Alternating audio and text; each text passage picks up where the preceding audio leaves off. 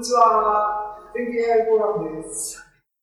皆さんこんばんは。本日は2021年9月の今日は29日です。水曜日。全景 AI フォーラム2021年9月の回です。今日のテーマは9月末。秋の夜長はやっぱ読書でしょうね。AI フォーラムってことでコーディングっていう風に書きました。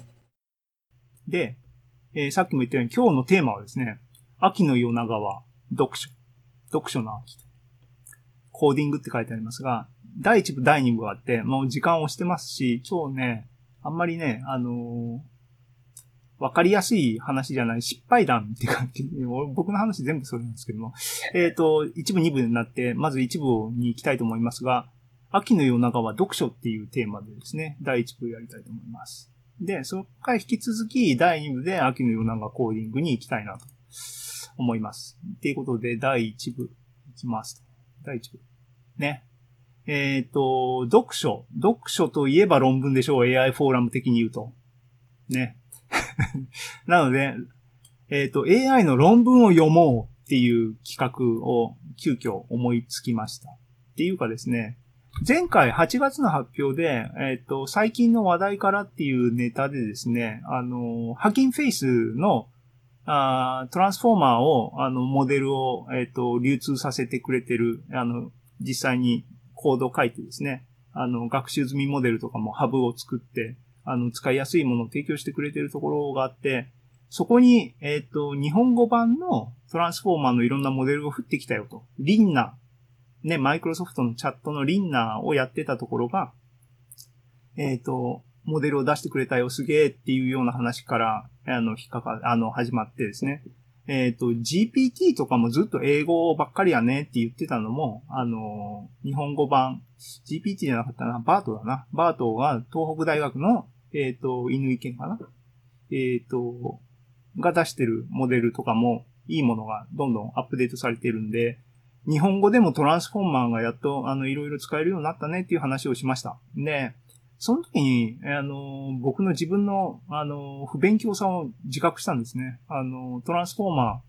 ーは、モデルのタイプが、あの、3種類にカテゴライズされて、エンコーダータイプのものがバートで、デコーダータイプのものが、えっ、ー、と GPT で、で、シークエンスとシークエンスタイプのものが T5 で、とか言われて、バートって、エンコーダーっていう認識なの？とか、GPT はデコーダーなの？っていうのがですね、ピンとこなくて、で、この辺の図を見てもですね、これエンコーダー、デコーダーの形に見えるかっていうね、えっ、ー、と、オートエンコーダーじゃないじゃんって言って、NLP を僕はね、勉強サボってたっていうのを痛感しました。なので、で、しかも、 Transformer が世の中を席巻、NLP 特にね、あのー、軒並み、 state of the art を塗り替えた、えっ、ー、と、モデルなので、もう、押しも押されもせぬ状況なので、分かったと。ひらめいたんですね。8月の発表してる時に。いつも、いつもひらめいたって。やばいサインですけどね。あのね、ひらめいたら、だいたい僕がヒーって悲鳴を上げるっていうパターン。ね。過去も、ポッドキャストやろうって言ったり、技術書店に本を書こうって言ったり、雑誌を創刊しようとしたり、そのためにひらめいてますからねっていう自分で自虐的に突っ込みながらの新シリーズをですね、あの、やることを思いつきました。ポイントは、完全に理解するっていうレベルを、えー、NLP において僕自身が甘く、えー、やり残していたものがあったので、えっ、ー、と、きちんと押さえとこうっていうことですね。で、僕そもそも AI はジェレミー・ハワード、ファスト AI の、えっ、ー、と、YouTube ビデオでですね。で、彼はすごいプラクティカルな人で、あの、まあ、カグルの、えー、創始者であり、かつ、カグルのグランドマスターですからね。あの本当にすごい、すごい、あの、突き詰める人なんですけども、その人が、あのもう、プログラミングの根っこまで降りて、ディープラーニング、えっ、ー、とね、画像分類、コンボリューショナルニューラルネットから、画像分類からなんとかわかんないで説明してくれて、ほう、全部わかったというのを経てですね、AI フォーラム、これみんなにやろうっていう話になったんで、そのレベルで、理解度っていう意味でね、そのレベルで、NLP およびトランスフォーマーの話を腹落ちしたいなと、理解したいな、しなきゃいけないっていうこと。なので、えっ、と、完全に理解するっていうのはどういう意味かっていう、これ絵文字をちょっと使いたかったんで、こうわざわざ書きましたが、ね、ハギンフェイストランスフォーマーズ、これを使えば、数行ですぐ使えるようにはなるんですが、それは完全に理解するじゃないよと。それはジェレミーは多分、うんって言ってくれないと。トランスフォーマーの論文を読んで自分で実装する。うん、これですよ。これをやろうと思ったわけですね。で、まあ、もうトランスフォーマーの論文はね、そんな新しいもんではないので、2017年にこの Attention is all you need っていう、すごく有名な論文が、その論文で、実はね、あの、そこから派生した BART とか GPT とか T5 の論文をちらっと見てみたんですが、モデルアーキテクチャは本当に、あの、このトランスフォーマーの論文のアーキテクチャをそのまま使ってるっていうのが分かったので、やっぱりこの論文をきちんと読むっていうことが何よりも大事だっていうのを思い知ったわけですね。この、えっ、ー、と、8月のが終わってから今日に至るまで。なんで、えっ、ー、と、まずこいつをきっちり読みましょうっていうのを思いました。でね、読みました。実際に。読んだんです。このね、アーカイブに行けば論文ダウンロードできるし、あのね、アテンショントランスフォーマー読みました。で、完璧に理解しました。読んだからね。あの、で、読んだんですが、読んで思ったことね、あの、この論文だけ読んでも、なんか、あの、腹落ちしなかったんですね。つまり、あの、これが出てきた背景っていうのは、えっ、ー、と、古き良き NLP のえー、シークエンス to シークエンスのモデル。いわゆる、えっ、ー、と、RNN を、えー、二つガッチャンコして、よくわかんなか、わかんないって言ったオートエンコーダー、えー、シーク、あの、エンコーダー、デコーダー形式に組み合わせたもので、翻訳タスクとかが、えっ、ー、と、ディープラーニングでですね、えっ、ー、と、ニューラルネットでできるよっていう話があって、盛り上がって、でも、なかなかそれが、あの、頭打ちなところに、 attention っていう機構をシークエンスとシークエンスの中に突っ込むと、 state of the art になって今までのね、あの古き良き NLP の手法をなぎ倒していったっていう背景があって、いや、じゃあ、この attention がすごいらしいから、アテンションだけでモデル作ったらどうなるのっていうのが、このトランスフォーマーの論文っていうかトランスフォーマーのスピリットらしいんで、分かったと。きちんとその背景の部分からやっていかないと、トランスフォーマー完璧に理解できないだろうということですね。で、あの、僕の理解は、完璧に理解の理解のレベルはですね、ジェレミーが説明してくれた、ジェレミーのビデオだけなんでね、ジェレミーが説明してくれたビデオの理解で止まってると。でね、えっ、ー、と、僕のあのチェックしてる範囲において、トランスフォーマーをあのレベルでジェレミー自身まだ説明してないような気がするんで、僕自身も追いついてないんで自分で読もうと思ってるんですけども、僕の理解どこまでいってるかっていう完璧に理解したレベルですね。RNN を素朴に理解するっていうのは、まあ、あの、ジェレミーが、あの、RNN を自分でね、あの、書いて、ニーチェえー、マシンを作って、あの、や、あの、やりましたっていうのをフォローしてるんで、これは完璧に理解した。でね、えー、シークエンス2シークエンスっていうのも、ジェレミーが、えー、スペリング B とかですね、あの限定的な、えっ、ー、と、フランス語、英語翻訳のビデオを出してるんで、LSTM とか使ってますけども、そこもコンセプトは分かってるし、コードも実際にあの動かして分かってると。だからここまで OK と。で、えっ、ー、と、アテンションを入れたものも、ジェレミーはそこで解説してました。で、この時に、えっ、ー、と、すごい古いビデオだったんだけども、ジェレミーもともとケラス使ってたの、テンサーフローの上に乗っかったケラス使ってたんだけども、えっ、ー、と、define by run っていうんだっけ？モデルを動的に変更させながら学習していくみたいなのが、 TensorFlow その当時できなかったんですね。なので、PyTorch に移行した理由が、の一つが、アテンション機構であり、別な理由もありましたけども、だったっていう話があって、えっ、と、 Bi-LSTM にアテンションを入れたっていう説明はしてた。説明してたけども、僕コードも実際に彼のノートブックを動かしてたけども、本当のことで、ところできちんと理解できてないなっていうのを今回痛感したんですね。っていうのがあって、その次のレベルがトランスフォーマーであり、トランスフォーマーをマスターした上で、BART とか GPT とか T5 とかは入るっていう流れになってるんで、ここを1、2、3、4、5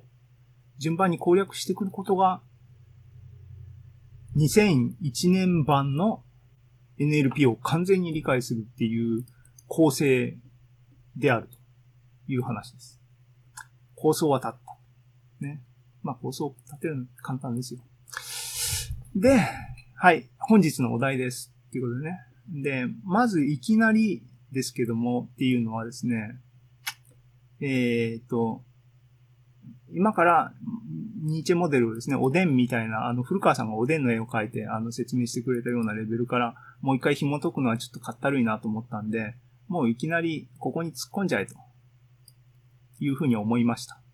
で、今日はその話をいきますと。ね。えー、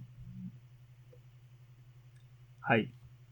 で、歴史を遡ると、えーね、シークエンス2シークエンスにアテンションを導入した論文っていうのは、2014年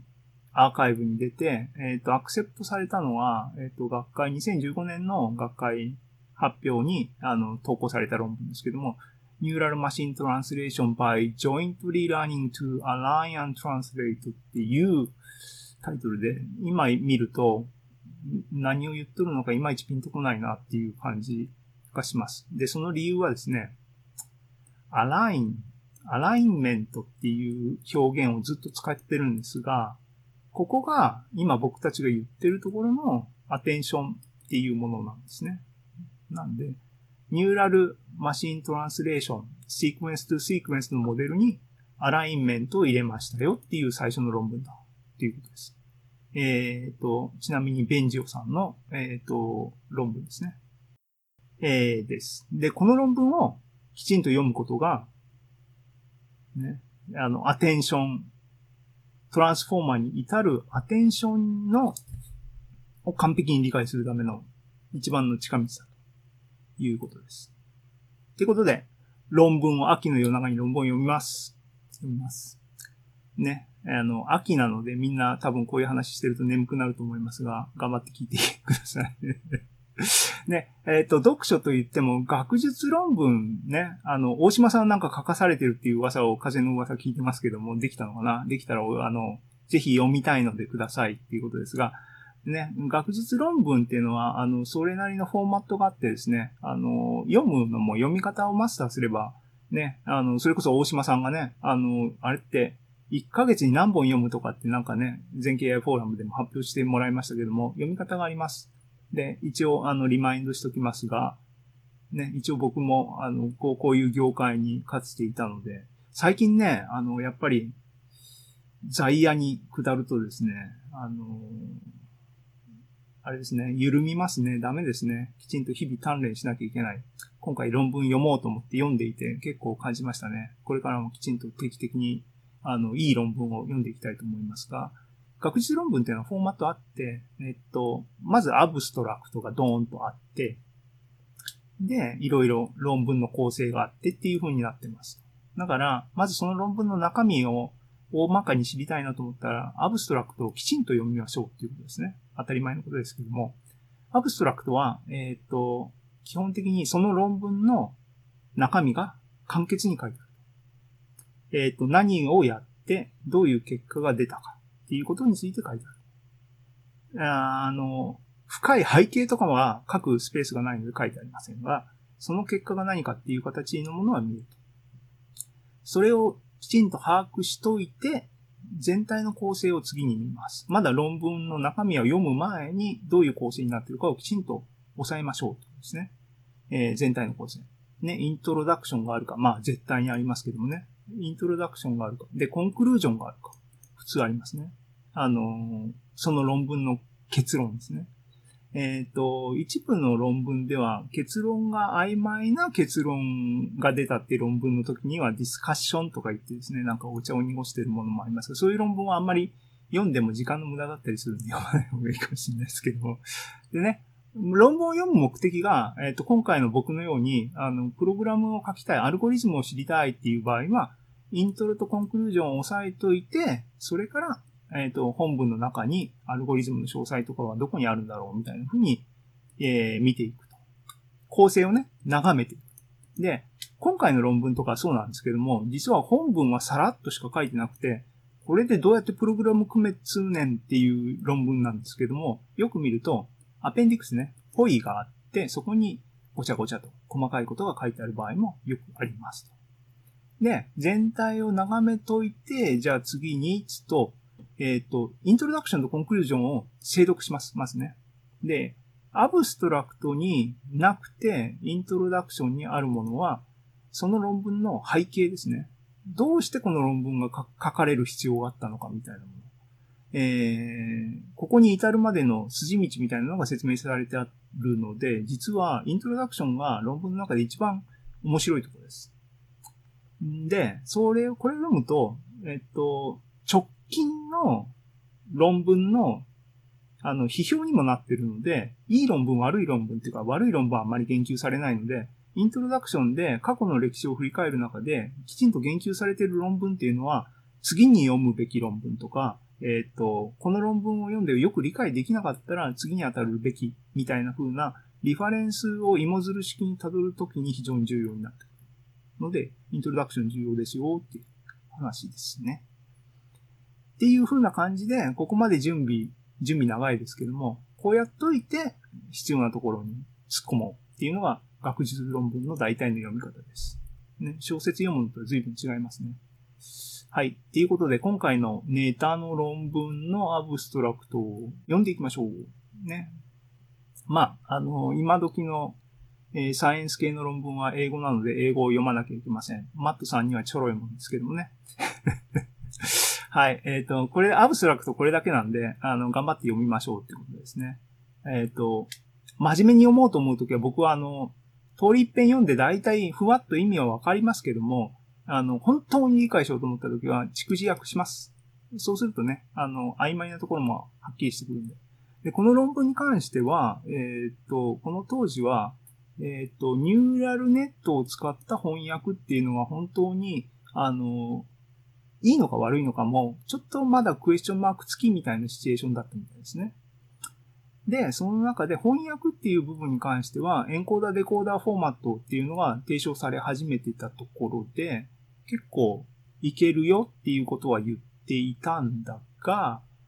やっぱりあの頭打ちになっててそこを打開したい。で、打開するための新しい方法をこの論文で示しますよっていうことを言っていた。えっ、と、で、それを使ったら、えっ、と、英語からフランス語に、えっ、と、翻訳するっていうタスクにおいて、えっ、と、過去の、えっ、と、手法と同じぐらいの、ね。だから、上回ったとは言い切ってないですけども、同じぐらいの結果が出たよっていうことを言ってる。さらに、さらにっていうことで、えっと、アテンションっていうのは何、あの、機構として何かっていうと、英語からフランス語、フランス語から英語に出そう、あの、翻訳しようっていう時には、単語ごとに関係性が1対1じゃなくて、えっと、多少ずれたりとか、あと、実は文法が、フランス語は英語と並びが違ってるところとかがあるので、えーそういうふうな位置関係の相対関係が微妙だから、RNN のシークエンスとシークエンスだとなかなか難しいねっていう話だったんだけども、えっ、と、このモデルを使うと副産物として、その対応関係ね、マッピング、入力のこの文字が一番ここに効いてるよとかっていうものが、えっ、と、副産物として計算できるんだが、それを見てみると、人間が感じる直感ね、えっ、と、赤いっていう単語は、実はこう、フランス語では並びがこっちにあって、ここと結びついてるっていうのが実際に見てみると可視化すると出るよっていうことまで書いてある。えっ、と、アブストラクトだけを読んで、これだけのことがわかります。ふむふむと。で、まあ、ね、僕たちはもうこの論文はいい論文だって知ってるし、ターゲットはアテンションっていうものを、ここ、この論文をきちんと読むことで学びたいんで、まあ、あの、分かった分かったと。余計なところはいらないっていう感じで、じゃあ次に構成を見よう。ね、これが、あの、構成全部書き出しました。ね、イントロダクションありますね、と。で、コンクルージョン、あ、コンクルージョンありますね、一番最後ですね、と。その間にゴシャゴシャゴシャゴシャっと書いてあると。ね、大概のパターンとしては、イントロダクションがあって、モデルについての説明がごちゃごちゃあって、えっ、ー、と、コンピューター関係だと、えっ、ー、と、コンピューターのシミュレーションっていうか実験をしてるので、実験のセットアップについてデータセット何使って、モデルのパラメータは何でっていう説明があって、けえっ、ー、と、実際の数値の計算結果が説明ガーッとされていて、そんで結論みたいな構成ですね。この論文は、えっ、ー、と、バックグラウンドみたいな背景の説明が余分にあったりとか、えっ、ー、と、似たような、えっ、と、リレイティッドワークスに対する研究があったりとか、で、さっきも言いましたが、あの、読んでみたらわかるように、えっ、と、モデルの説明はここで書いてあるんですけども、本当にさらっとしか書いてなくて、全然これでプログラム組めないって言ったら、アペンディクスがこれだけリッチにあって、特にあの、アペンディクス A ですね。モデルアーキテクチャはアペンディクスで詳しく書いてあるっていうことが、えー、構成から見て取れますと。ふむふむと。っていうことで、もう背景とかは今更なので、今日はいきなり、おそらくモデルについて書いてあるだろう。ここら辺に、あるいは RNN のここら辺から飛び込んでいくっていうことを、秋の夜長の読書をやっていきます。ね。はい。セクション2の1の RNN エンコーダーデコーダーっていう部分のキーとなるところです。でね、あの、まあ、文章大事なんだけども、アルゴリズムを知りたいって言ったら、結局式なんですね。なんで式をメインに読んでいきますが、えー、っと、実際に今ここでね、読むんですけどもね。えー、っと、ここのこういうページをポンポンって見てどういう風に読んでいくのかっていうのを、まあ、あの、フォローするんですが、部分的に蓄字訳してますが、えっ、と、翻訳をえっ、ー、と、エンコーダーとデコーダーでやりますよっていうのは、まあそれだけ言われて、まあまあそうなんですけども、じゃあ実際にどういうふうな処理のデータの流れになってますかっていうのはここで説明されてると。で、今僕がここでね、書いたのは、愚痴ですね。愚痴。僕のコメントですね。あの、最初のイントロダクションに言ったように、オートエンコーダーっていうか、エンコーダー、デコーダーの、あの、フレームワークって言われて NLP でトランスフォーマーの論文見たらいまいちピンとこなかったっていう部分を書いてますが、そこの部分の、まあ、説明にもなってるっていうことなんですが、この論文に書いてあるのは、えっ、ー、と、翻訳するためには入力文字列を当然上げます。えっ、ー、と、フランス語から英語に翻訳するっていうタスクを考えましょう。そうすると、フランス語の文字列が入力として与えられると。一文字一文字。えっ、ー、と、ワードですね。x1 が、えっ、と、10。2文字目が何とか僕フランス語は学んだはずなのに忘れてるんで喋れませんが、そうやってあの入力文字データが X っていうベクトルに入ってるとします。そうすると、この、えっ、ー、と、X っていう文字をもらって、えっ、ー、と、RNN っていうニューラルネットのモデルを使うと、一文字ごと順番に処理して出力を返していくっていう計算が行われます。そのたんびに、えっ、ー、と、モデルの内部にあるヒドゥンステートって呼ばれる状態変数がですね、更新されていきます。それを ht と書きますが、ht は、えっ、ー、と、前の状態と今新しくやってきた単語から計算できますよと。その計算の式は f っていう関数で計算されますというふうに実際にここで書いてあるんですね。F ってなんじゃっていう説明は何も書いてない。LSTM を使う場合もあるし、これは RNN をあ意味してますっていう、ただそれだけですね。で、分かったと。分かったふりをここでします。そうやって計算されると、入力の文字がですね、x1、x2、x10 みたいなのが、フランス語の文字に相当するものがもらえたら、h1 から h2、h3、h10 まで計算、これでできますね、と。できるんですよ。そうすると、その値を使って、あるベクトルをまた計算しましょうっていうことを言ってるんですね。そのベクトルは何て呼ぶかっていうと、コンテクストベクトル。文脈ベクトルを、この、えっ、ー、と、ヒドゥンステートからですね、計算しましょう。それを C と呼びましょうって言ってるのが、ここの文章に書いてあることですね。わかったと。フランス語を読み込んで、ね、そのセンテンス全体に対して一つのコンテキストを C っていうもので取り出しましょう、計算しましょうって言ってるんですね。わかったと。で、次のフェーズね。ここまでがエンコーダー。要するにフランス語をエンコードしてるんですね。C っていう単語にね。で、次は C っていう単、あの、コンテキストから英語を作り出すっていうデコードをしましょうっていう部分のデコーダーに入ってる。それはどうするんだ？っていうのが、この僕がスクショを取った右側の A で書いてあることですね。左側の式と右側の式全然違うんで、これ、あの、わかんない人はうーって思うと思います。で、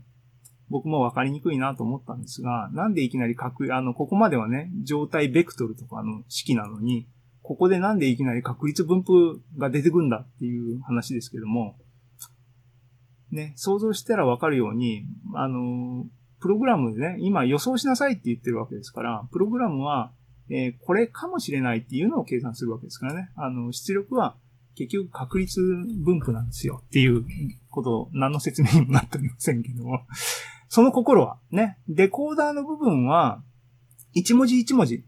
あの、処理していきます。まあまあ、あの、エンコーダーも中で一文字一文字処理してるんですけども、で、それは実際にどういう風になってるかっていうと、出力の文字っていうのを、あの、入力は X で、出力、つまり英語の文字は Y で表現されてます。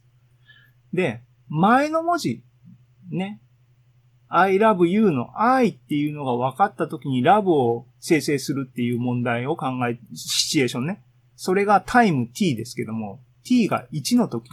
を考えると、1っていうのは違うな。2の時考えると、つまり love を予想するっていうフェーズに立っている時は、y の1っていうのは i なんですね、私。で、私っていう情報と st、ちなみに st っていうのは今の時間の s。S っていうのはデコーダーっていう RNN モデルのヒドゥンステート。だからモデルの状態ですね。今の状態と前に予想した i っていう単語の情報とフランス語で、えっ、ー、と、ジュテームだな。をコンテキストベクトルに、あの、まとめた C っていう情報、この3つから G っていうまた謎の関数を使って、今の T 番目の、2番目の単語、ラブっていう単語を予想しようっていう話。予想しますよっていうことがここで書いてあるんです。ね、あの、これ形式論に過ぎないんですね。どういう依存関係で計算してるかっていうだけしか議論してなくて、例えば、この関数 g ってのは何ですかとか、この q ってのは何ですかとか、f ってのは何ですかっていうのは、ふわっと書いてあります。この f は RNN で、場合によっては LSTM 使ったらいいよ。この g も、えっ、ー、と、RNN プラス、えー、ね、文字に起こすまでの処理を含んだものみたいな感じなんですけども。だから、まあ、処理の流れは分かったと。で、これを N にしたらどうなるかっていうのね、よく sequence to sequence の A になってるやつ、この論文にないかなと思ったんですけども、この論文は分かりにくい A しかなかったので、関連論文ね、えー、っと、この論文でもいっぱい引用されてる、えー、っと、なんて読むのかわかんないですけども、これ Google さんのグループたちの、あの、論文で、やっぱりシークエンスとシークエンスのモデリングを議論してる話の論文の図です。で、これ見たらわかるように、えっ、と、箱が1、2、3、4、5、6、7、8個並んでますが、左の3つの箱っていうのがエンコーダーっていう部分に相当します。A, B, C っていうのがジュテームだと思ってください。フランス語の入力ですね。で、エンコーダーはそういう入力単語からこの四角い箱っていうのがヒドゥンステートっていうものだと思ってもらったらいいんですけども、ヒドゥンステートを計算順次していくと。で、えっ、ー、と、ここで、えの、この3つ目の箱から4つ目の箱に至るこのパスがですね、C っていうコンテキストベクトルに相当するんですけども、で、この EOS、なんでエンドなのかよくわかんないですけども、これ、あの、本、こっちからがですね、えっ、と、英語の世界に入っていて、